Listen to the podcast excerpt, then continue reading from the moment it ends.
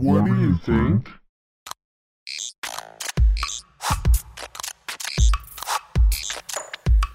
Hello，大家好，我是贾克波，欢迎收听今天的你怎么看？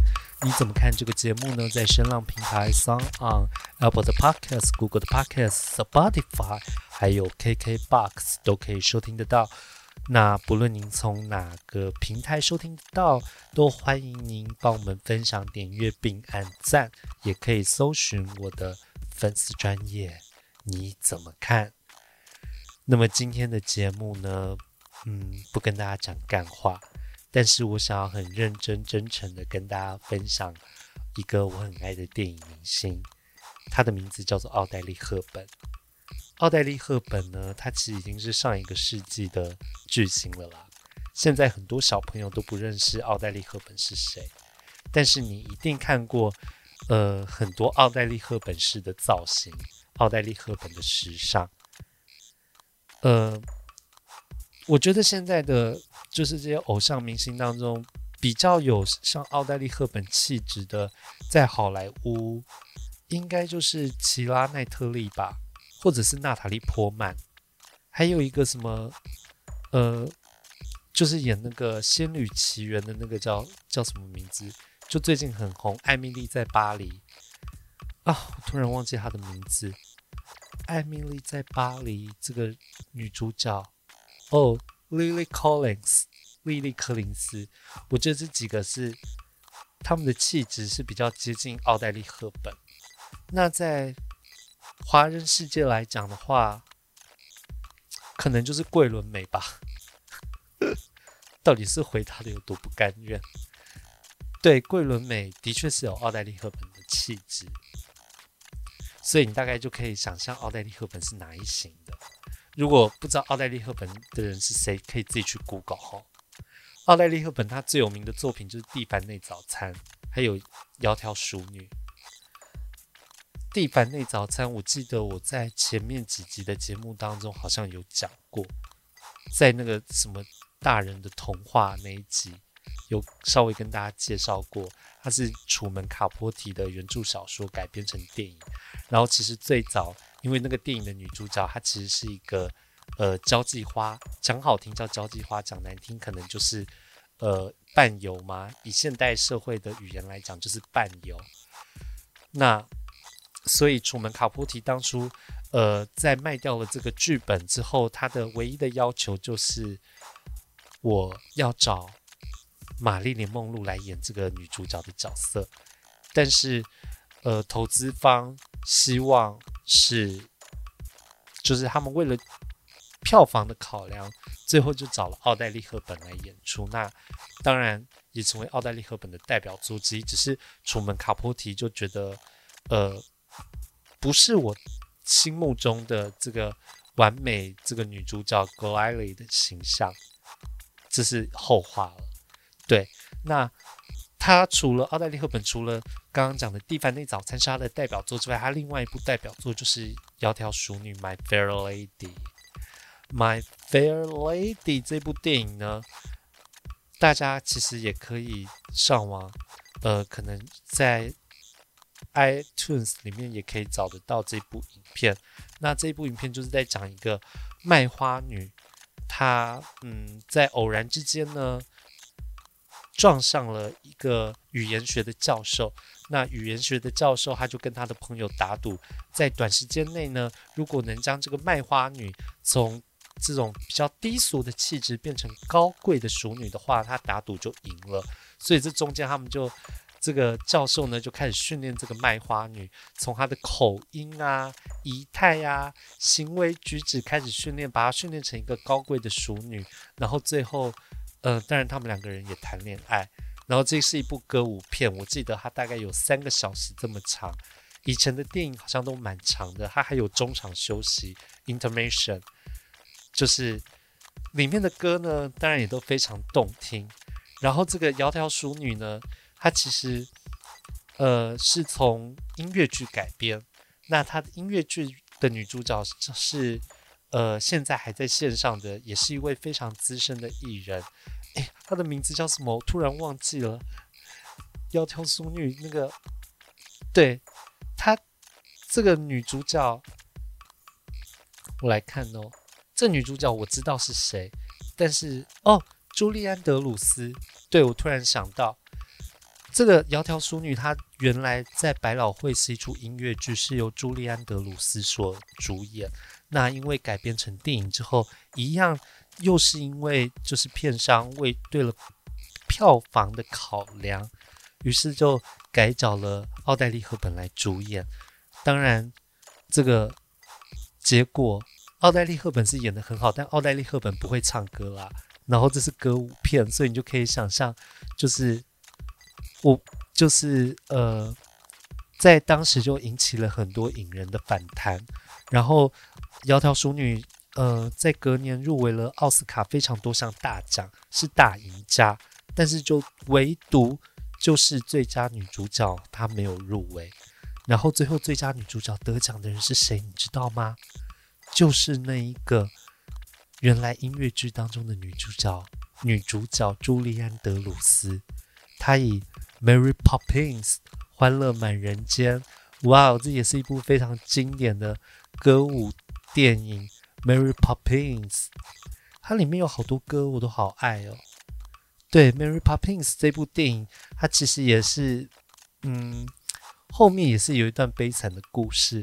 那这段悲惨的故事，他们呃，在前几年迪士尼有把它改编，呃，一部电影叫做《大艺术家》，就是在讲 Mary Poppins 这部电影诞生的故事。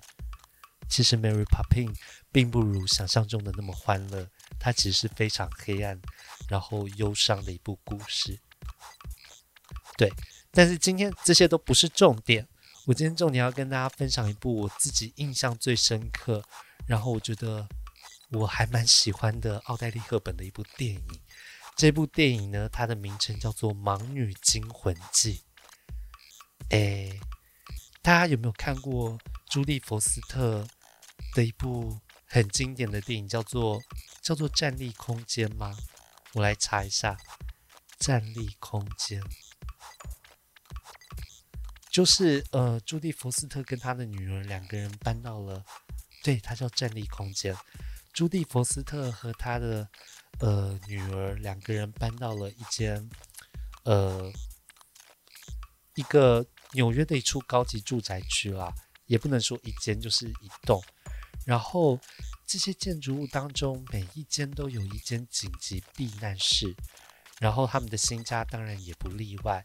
就在他们搬入的第一天的夜里，遭到了三名抢匪闯入，然后。呃，朱迪福斯特就是他的角色，就和他的女儿躲进密室里。但是这三名歹徒呢，他们的目标并不是他们的财物，而是这间充满神秘感的密室。所以，我们就可以看到女主角朱迪·佛斯特，她在片中仅仅就是几个镜头，然后几个小空间，然后跟这些歹徒斗智，然后如何就是呃生存。的故事，那呃，为什么我要讲到站立空间呢？因为你知道站立空间的原型，这部电影的整个的原型，其实你也可以在《盲女惊魂记》这部电影当中看到。《盲女惊魂记》呢是奥黛丽·赫本的惊悚片代表作。奥黛丽·赫本她这个人一生拍的电影不多，但是她的每一部都是。该就是某一个类型的代表作，那她惊悚片的代表作就是《盲女惊魂记》。《盲女惊魂记》呢，影片描述一位摄影师无意中将一个装满海洛因的娃娃带回了纽约的家中，这个举动呢，引来了贩毒集团的跟踪。但是呢，呃，他带回家中，然后家中只有他跟他一个看不见的老婆苏西。Susie 呢？呃，这群恶某一天呢，老公出门了之后，Susie 呢就被呃一群恶霸一群恶霸盯上，因为他们想要把那个装满海洛因的娃娃拿回来。然后呃，所以这些这个歹徒应该不是说一群恶霸，是一位恶霸，因为这位恶霸他一人分饰三角，饰演恶霸的是亚伦阿金。亚伦·阿金是谁？他就是 Argo，他有演过 Argo，还有小太阳的愿望，他现在还在还在线上。那他一人分饰三角，他分饰就是呃，好像是歹徒、警察跟善良的人，反正他就是透过呃打电话呀、拜访啊，不断的去骚扰这个 Susie，然后借机就是勘察他家的地形，然后寻找娃娃。然后 Susie 的楼上住着一位调皮的小女孩 Gloria，对，然后呃，当最后 Susie 她发现了。就是原来歹徒这个人是歹徒，他不是什么好人，也不是警察，他是来拿娃娃的。他吓都吓死了，他赶快就是呃跟 Gloria 就是打好密语，他说：“诶，我敲那个天花板敲三下，我如果敲三下，你就赶快打电话给我先生，然后报警。”他决定要跟歹徒正面对决，但是关键是她是个盲女。歹徒闯入他家要偷走这个娃娃，他要怎么跟他对决呢？于是他心一横，他决定，既然我看不到，那你也不应该看到。于是他就拿起了他的手杖，开始从走廊一路这样子把灯敲碎，最后把家里全部所有的灯都敲碎。敲碎了之后呢，他就开始跟歹徒斗智，歹徒就看不到他，找不到他。但是歹徒听得到，听音辨位，听得出来他在哪里。然后 Susie 很聪明，因为他的先生是从事摄影行业，所以 Susie 就把什么显影剂呀、这些化学的药剂啊，也拿来当武器。当歹徒靠近他的时候，他就把这些显影剂泼到歹徒身上、脸上。然后呢，两人就在这个暗暗房子当中，就是玩一种你追我躲，然后你追我跑的游戏。最后呢，呃，Susie 跑到了厨房，然后躲到了冰箱旁边，但是殊不知他冰箱忘记拔把插头拔掉，所以这个歹徒呢摸到了冰箱，就把冰箱打开，哇，就看见 Susie 站在那里了。他就说：“呵呵呵呵，女人终究是女人，你竟然忘了拔冰箱的插头。”然后，于是这把刀就要刺向 Susie 了，就听到 Susie 的 “no”。这时候画面全暗，然后就留下非常惊悚的一的一个这个 ending。下一幕，下一幕，这个 Susie 的先生跟警察就出现，还有这位小女孩 Gloria。然后 Susie 竟然还跟她先生说：“我会好好的。”过生活，我想说，天哪，这这是一个怎么样子的结尾？对，为何就是明明都已经忙了，然后先生还这样放心的放你一个人在家，然后把你丢在一个危险的一个处境当中。总而言之，这是我觉得这是一部气氛营造的非常精彩但有漏洞的电影，但我自己很喜欢。我指的漏洞点是在于一人亚伦阿金一人分饰三角这件事，因为在剧中你可以看到，就是亚伦阿金他嗯有不同的造型，然后因为他要一人分饰三角，然后去欺骗奥黛丽赫本，然后潜入他的家找寻娃娃在哪里。但是你仔细想想。奥黛丽·赫本演的苏西是个瞎子，是个盲女，她根本不会知道这个歹徒长怎样啊，对不对？所以为什么这个歹歹徒要那个大费周章、煞有其事的换三个造型？哦，因为这是电影啊，我们毕竟还是呃视觉动物，要看画面的啊。对，所以说这个。这是这部电影的一个大漏洞啊！但是我觉得我很喜欢，就是他拿着这个拐杖啊，把这个灯啊一一颗一颗打碎，让整个画面从亮慢慢慢慢慢变成到暗，然后在暗当中的这种打斗。另外还有就是几幕我自己也很喜欢，就是那个 Susie 跟小女孩 Gloria 的互动。对，我觉得就是。呃，他们两个的互动，我觉得也是很精彩。大家可以就是呃，MOD 上好像有，大家可以去找来看。总而言之，我觉得这部电影呢，它找了这个站立空间好几十年，但是它绝对绝对是站立空间的原型代表作，非常推荐大家可以去看。那么说到在电影当中的这个盲人形象，还有另外一部就是有关盲人的电影，我也是非常喜欢的。它是一部港片，是杜琪峰导演杜老爷的《盲探》。这部电影呢是刘德华和郑秀文演的。诶，说到刘德华，我最近只会想到《恭喜空缺》啊，好，好像扯得有点远。好，刘德华。刘德华跟郑秀文演的《盲探》这部电影，他是在说，呃，刘德华是也是一个盲盲人，但是他从前是一位呃警探，那他因为盲了之后，他就改做成侦探。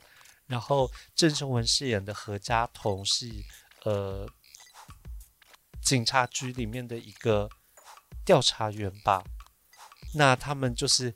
两人合力拍档之下，破解了一个呃悬疑了十几年的凶杀案。那它里面当中，我觉得《盲探》这部电影，它也非常的有哲学禅意。它里面有很多经典的台词，譬如说“人盲心不盲，自盲心明”，相相反，心盲无明是会杀人的。不是你盲，就怕你蒙。现实生活中，每个人身边都有两三个八婆的。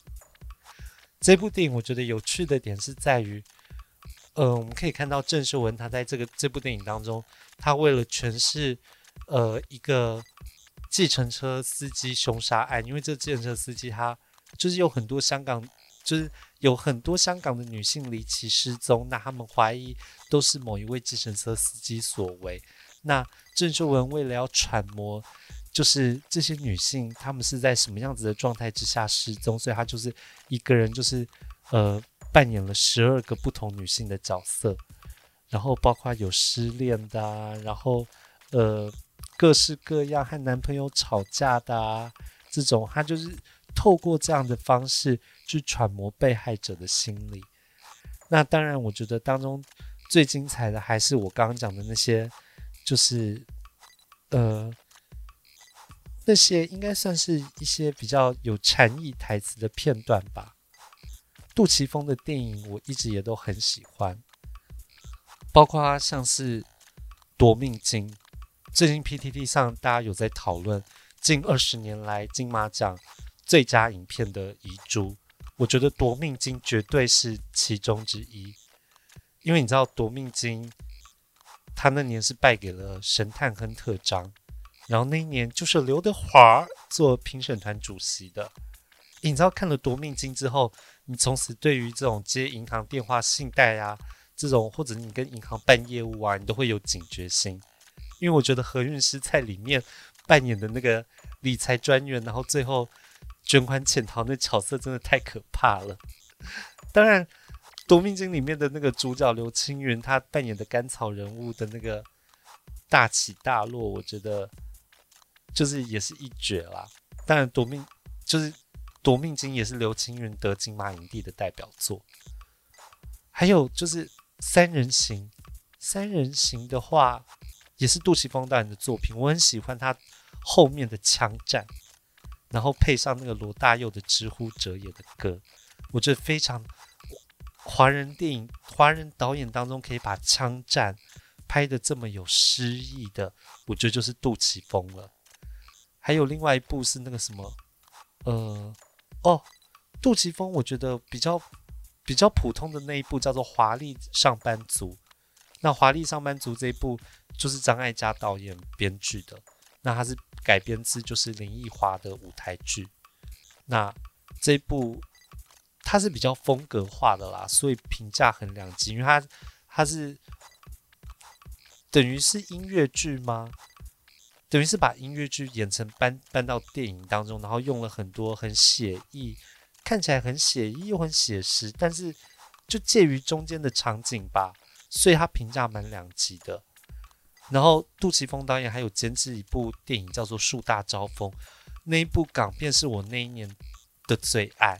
这部港片有机会我也想跟大家介绍哦，有好多东西想跟大家介绍。看来我的节目应该不会一直就是空着，一直拖稿。希望还可以继续持续跟大家见面。好啦，今天从呃站立空间聊到《盲女惊魂记》、奥黛丽·赫本，聊到杜琪峰，一点点咻咻啊！希望之后还有更多的时间可以再和大家分享我所爱的电影。我是贾克伯，你怎么看？我们下次见，拜拜。What do you think?